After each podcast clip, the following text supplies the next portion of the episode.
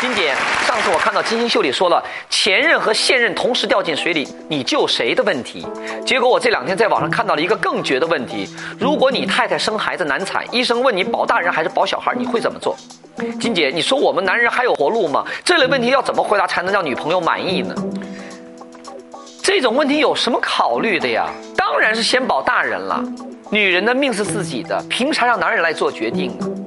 啊，为了给你生孩子要死要活的一个大男人，但凡你有点人味儿的话，总不能选择让老婆先去死吧？这样吧，都说的上海男人会疼老婆吗？让我们来看看上街头路人们是怎么说的。保大还是保小妈？当然保大了，那要是我以后不能生呢？还是保大。就万一你讲，哎呀，不好生了以后呢？根本也不要紧，伊拉两家头开心就可以了。这个问题就像妈妈和老婆掉进水里，先救谁一样，比较难回答。当然是说保大的啊，嗯。那如果老婆还清醒，然后他说要保小呢？先打昏他，保完大了再说。过去我们医生都是自己来做决定的，我们会给你个建议。嗯。现在你动不动把矛盾全部推到医生头上，医生怎么敢跟你来担这个责任？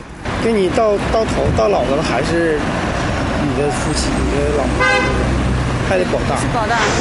你别看最近的很多人都要说说啊保大人保大人，但现实生活里边，你知道有多少婆婆丈夫在这种情况下最后选择的是什么吗？电视机前的大老爷们们可以拿这个问题来问问自己，啊，这个问题看似简单，但对很多人来说还不好说呢。保大人。